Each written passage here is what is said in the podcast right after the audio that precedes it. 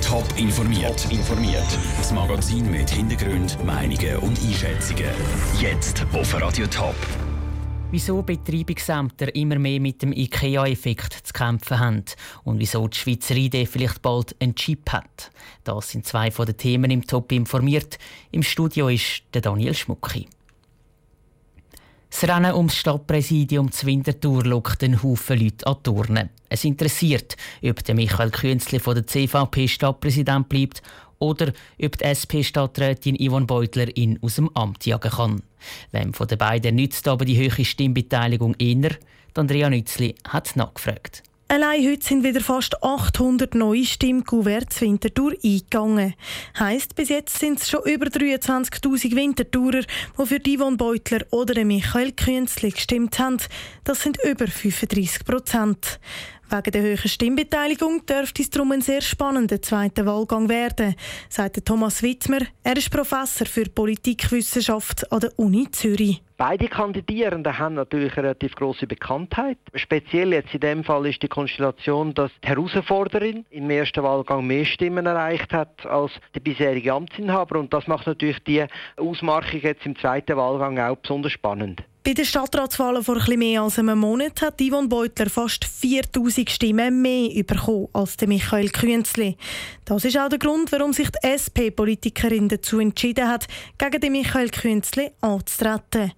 Normalerweise hätte immer der Amtierende bei der Stammwählerschaft einen Vorteil, sagt der Politologe Matthias Kappeler.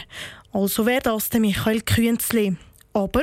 Da aber der Michael Künzli von einer kleinen Partei kommt, kann das genauso dazu führen, dass im Grunde da durch die höhere Stimmbeteiligung Leute gehen wählen, die vielleicht nicht ganz so häufig gehen. Und das tut dann nachher wahrscheinlich doch eher einer Kandidatin von einer grossen Partei, nämlich von der SP, helfen. Ob die Höchststimmbeteiligung Michael Künzli oder Yvonne Beutler hilft, ist also abschließend schwierig zu sagen.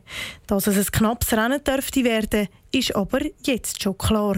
Andrea Nützli hat berichtet. Die Stadtpräsidiumswahl zu Winterthur ist am Sonntag. Radio Top berichtet dann live aus dem Superblock. Der sogenannte IKEA-Effekt gibt gerade ziemlich zu reden in Zürich. Damit ist aber nicht etwa gemeint, dass in allen Stadtzürcher Wohnungen die gleichen billigen Regale stehen oder die gleichen kuscheligen Decken auf dem Sofa liegen. Nein, der sogenannte IKEA-Effekt ist überhaupt nichts Gemütliches, ganz im Gegenteil. Er kann vielen Leuten ein Leben lang Probleme machen. Vera Büchi. Der IKEA-Effekt hat mit Schulden zu tun. Konkret geht es darum, dass bei Leuten mit Schulden immer mehr der Lohn gepfändet wird und nicht mehr das Vermögen. Und zwar darum, weil in den Wohnungen nicht mehr teure Vermögenswerte wie ein Tisch aus Teakholz rumstehen, sondern eben günstige Billigholzmöbel aus der Ikea. Für die Betreibungsämter gibt es in den Wohnungen also nichts mehr zu holen und darum wird dann immer häufiger der Lohn gepfändet. Etwas, das Sebastian Mercier von der Schuldenberatung Schweiz auch im Rest der Schweiz sieht. Die Personen, die relativ viel verdienen, werden oft eine Lösung finden. Aber für Personen, die nicht so viel verdienen, es ist immer ein Problem. Und jetzt wir sehen, dass viele Betroffenen, viele Personen, die überschuldet sind, werden lebenslang äh, gepfändet werden. Wenn der Lohn einmal gepfändet wird, dann sind viele praktisch ihr Leben lang in den Schulden. Das hat laut Sebastian Mercier eben auch damit zu tun, dass das Gesetz veraltet ist. Das Bundesgesetz, das die Vorgabe Schulden regelt, das ist nämlich fast 130 Jahre alt und kommt aus einer Zeit, wo die Lohnpfändung noch eine Ausnahme war. Was problematisch ist, das ist äh, das ganze System. Zum Beispiel die laufenden Steuern sind nicht berücksichtigt. So für die Personen, die während mehrere Jahre gepfändet werden, es bedeutet, dass sie auch keine laufenden Steuern zahlen können. Das bedeutet, dass die betroffenen Schuldner schon bei der nächsten Steuerrechnung wieder betrieben werden. Zahlen können die nämlich meistens nicht, weil ja der Lohn gepfändet wird. Am Schluss sind sie im Hamsterrad, wo immer weiter dreht. Für den Experten Sebastian Mercier ist darum klar, eigentlich müsste das Gesetz angepasst werden. Eben gerade, um auf den IKEA-Effekt reagieren. Das war ein Beitrag von Vera Büchi. Wie stark der IKEA-Effekt in Zürich ist, zeigen die neuesten Zahlen. Die Betreibungsämter haben letztes Jahr in 40 Prozent allen Fällen den Lohn der Schuldner gepfändet. Vermögen ist gerade mal noch in 12 Prozent der Fälle gepfändet worden. Das hellblaue kleine Kärtchen, die Identitätskarte, hat vielleicht schon bald ausdient. Der Bund plant nämlich eine neue Idee. Und zwar nicht mehr eine ganz normale, sondern eine mit einem Chip, wo die biometrischen Daten gespeichert werden. So wie das schon beim Schweizer Pass gang und gäbe ist. Aus dem Bundeshaus berichtet Franziska Boser. Die Identitätskarte muss, wie auch der Pass, regelmäßig auf einen technisch neuesten Stand gebracht werden. Es geht dabei vor allem um Sicherheitsmerkmale. Lulsana Musliu, Mediensprecherin vom Bundesamt für Polizei, erklärt. Also im Moment ist jetzt die Ausschreibung erfolgt für den Auftrag für eine neue Identitätskarte. Wie die Identitätskarte der wird aussehen und welche sichtbare Sicherheitsmerkmale sie wird enthalten, können wir zum jetzigen Zeitpunkt noch nicht sagen. Die neuen Karten sollen 2021 eingeführt werden, dann wahrscheinlich ohne Chip.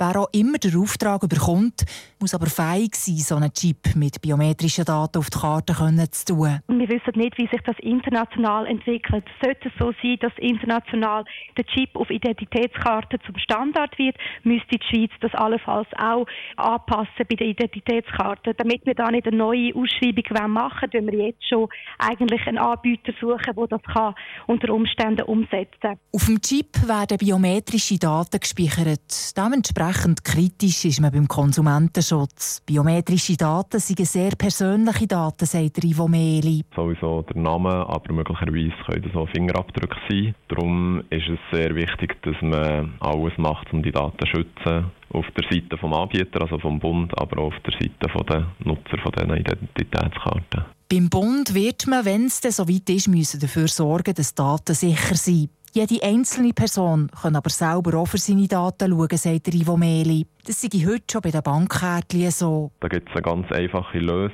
Es gibt äh, sogenannte Datenschutzhüllen, wo man kann die Karte reinstecken kann und die tun dann Verbindungen abblocken. Das heisst, es kann nicht jemand von außen da kommen, Daten schwellen. So weit, dass man sich ernsthaft muss Gedanken machen über einen Chip auf der ID, sind wir aber noch nicht. Bis auf Weiteres tun so unsere bisherigen Kärtchen ganz ohne Chip.